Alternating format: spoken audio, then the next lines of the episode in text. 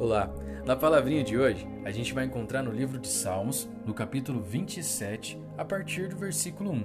E lá vai dizer o seguinte: escuta só. O Senhor é minha luz e a minha salvação. Então, por que ter medo? O Senhor é a fortaleza da minha vida. Então, por que estremecer?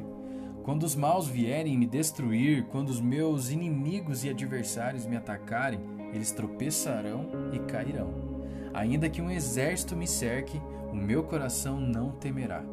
E ainda que invistam contra mim, permanecerei confiante.